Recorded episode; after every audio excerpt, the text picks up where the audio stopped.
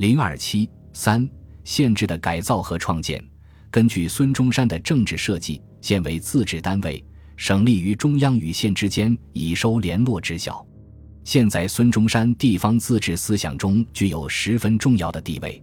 南京国民政府成立后，对县行政制度及自治制度多有创制。一九二七年六月，国民党中央政治会议第一百次会议作出决议，全国各县一律实行县长制，县政府和县长分别代替县公署和县知事，令各省遵照执行。一九二八年九月，国民政府公布《县组织法》。规定省政府按所属各县区域大小，事务繁简，依次分为一、二、三等。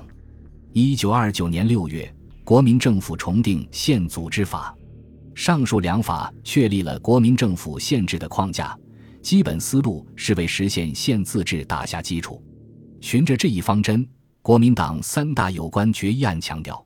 无人今后必须矫正从前重行轻县之传统观念。而意以总理重县轻省之新观念，总理于民权主义与建国大纲中汇精聚神，唯在直接民权对于县自治之实际形式。由此可知，县自治者是三民主义之基本知识。国民党中央认为，训政时期重在进行地方自治之工作，故县长人选比诸任何官吏为重要。在县组织法中。规定县长的资格亦由考试取得，包括县长考试、高等行政人员考试及经其他考试而获得考试院复核及格者，另亦由学历及经历取得。包括在教育部认可之院校研习法律、政治、经济、社会学科毕业者，曾任兼任官三年以上或最高委任官五年以上，经甄别考试及格者，现任县长曾经内政部承建者等。这一规定对学历和资历的认定非常严格。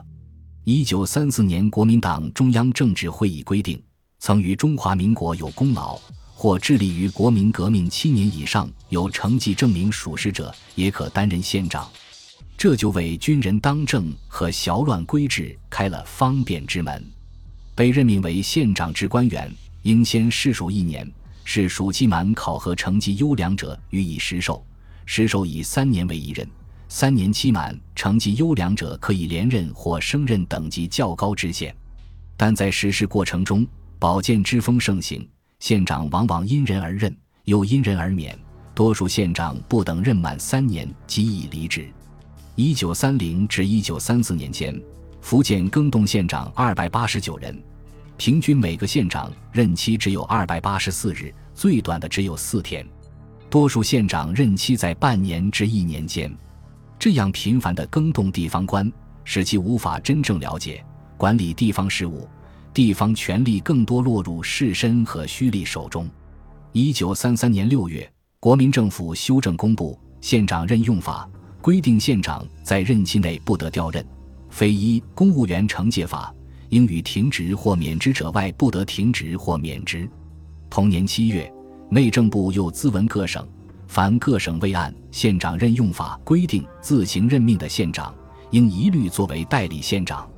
限一个月内由各省政府检齐其履历证书，送考试院全序部甄别其资格，领取甄别合格证书，再按县长任用法正式任命。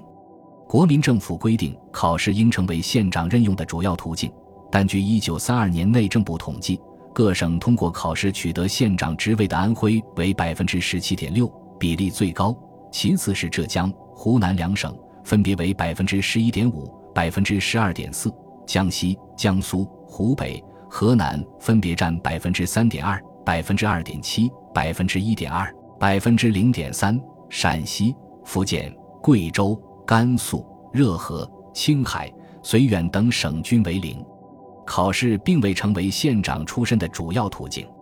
一九三五年九月，国民政府颁布《县长考试条例》，规定在全国广泛采用考试这一法定程序。县长考试在中央政府派员主持下，分省每三年举行一次。县政府设有若干局或科，局为县政府的外部行政组织。一九二八年，国民政府颁布的《县组织法》规定，县设公安、财务。建设、教育四局，必要时可设卫生局与土地局。局受省主管厅和所在县县长双重指挥与监督。科是县政府内部行政组织。一九二八年的县组织法规定，一等县设四科，二等县三科，三等县二科。科秉承县长意志办理日常行政。一九二九年修正县组织法规定，县政府设科检为一至二科。县的民意机关为县参议会。一九二八年的县组织法中规定，县参议会以县民选举之参议员组织之，任期三年，每年改选三分之一，但各地并未建立这一机关。一九三二年、一九三三年、一九三四年，国民政府一再行文崔各省成立县参议会，应者仍寥寥无几。根据县参议会组织法和县参议会组织条例的规定。县参议会为全县人民代表机关，每乡可选举一名参议员，由职业团体选出的参议员不能超过全县参议员总数的十分之三。参议员任期二年，连选的连任。县参议会可以决县自治、预算、单行规章、县财政、县公债、县民负担、现有财产的经营及处分、县长交易事项等，并有建议县政新革事项。听取施政报告及向县政府询问等权，县参议会的议决事项交县政府有关部门执行。如县长严不执行或执行不当时，县参议会可呈请上级机关核定之。如县长认为参议会决议不当，应据明理由送参议会复议。如全体参议员三分之二以上坚持前议，而县长仍认为不当时。应即提复县公民依法复决之。县组织法实施过程中出现一些弊病，主要是县属各局名义上由县政府管辖，实际均听从省政府相关各厅处指导，形成各局在县政府之外自行其事的局面。针对此一状况，一九三二年十二月，第二次全国内政会议通过县政改革案和地方自治改革案。进一步加强县长权力，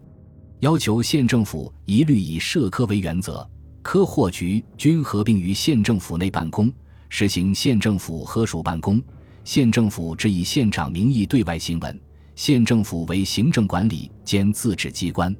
在地方行政制度中，有一个与县同级的特殊行政组织，名为设置局，设立在边缘省份一些特殊地区。这些地区或因政治经济落后、人烟稀少、交通不便，或因民族杂居、关系复杂，或因民众文化知识程度较低，不能设立县制，又需要有相当机关加以治理。以往在这一类地区设立了与县制相等的特殊组织，如新疆、贵州的分县、东北、西北的屯田局、云南的临时行政委员、广东的化窑局、化离局等等，名目极多。国民政府为统一行政，于一九三一年六月颁布《设置局组织条例》，规定在尚未设置县制地方，暂置设置局至相当时期，应改设县制。设置局虽与县同级，其机构较县政府简单。《设置局组织条例》规定，设局长一人，制佐理员，并着用雇员。设置局不设自治机关，因为设置局仅是过渡组织。在经济文化得到一定开发后，可改设县制。截至抗战爆发，国民政府在云南、四川、新疆、黑龙江、吉林、甘肃、宁夏、热河、察哈尔、绥远、河北等省共设置过六十个设置局，其中有云南燕山等二十多个局陆续改县。在剿共战争期间，政府和军事机关在一些地形较为偏僻、平时政治力量。已有鞭长莫及之患地区，本着适应剿匪需要、增加行政效率的原则，加设特别行政区，就近控制。一九三三年七月二十七日，南昌行营在江西设置特别行政区，以崇仁、宜黄两县交界的一部分置地为凤冈特别行政区，永丰、乐安、吉水三县交界的一部分置地为藤田特别行政区，同时设立新丰、龙冈特别行政区。十月、十二月，行营又分别在宜丰沼桥、宜春慈化和安抚阳溪、井冈山大坟设立特别行政区。特别行政区设政治局，隶属于行营和江西省政府，负责处理全区一切行政事务。政治局对各级机关之关系与县政府同。理论上，县自治应为南京国民政府完成训政、推进县政的中心工作，县级行政具有十分重要的地位。但是实际上并不尽然。仅以经费而论，据统计，一九三三年度，河南、湖北、安徽、江西四省县政经费分别为一百零九点一万、八十八万、九十五点七万、一百一十三万，平均到每县河南为九千八百三十余元，湖北为一点二六万余元，安徽为一点五七万余元，江西为一点三八万余元。以一县之大。每月平均区区千元经费，除维持政权最基本的运转外，却难指望其有开创之举。蒋介石自己承认，县委执行一切政令之中间，其重要如此，而行政经费之微薄又如彼，实无从充实组织、延揽人才。另外，行政督察专员公署的设立，固然强化了政权的垂直控制能力。但在省县之间添加具有行政层级意味的一级机关，无形中削弱了县级行政机关的重要性，对国民政府理应推进的地方自治实际不无阻碍。本集播放完毕，感谢您的收听，喜欢请订阅加关注，主页有更多精彩内容。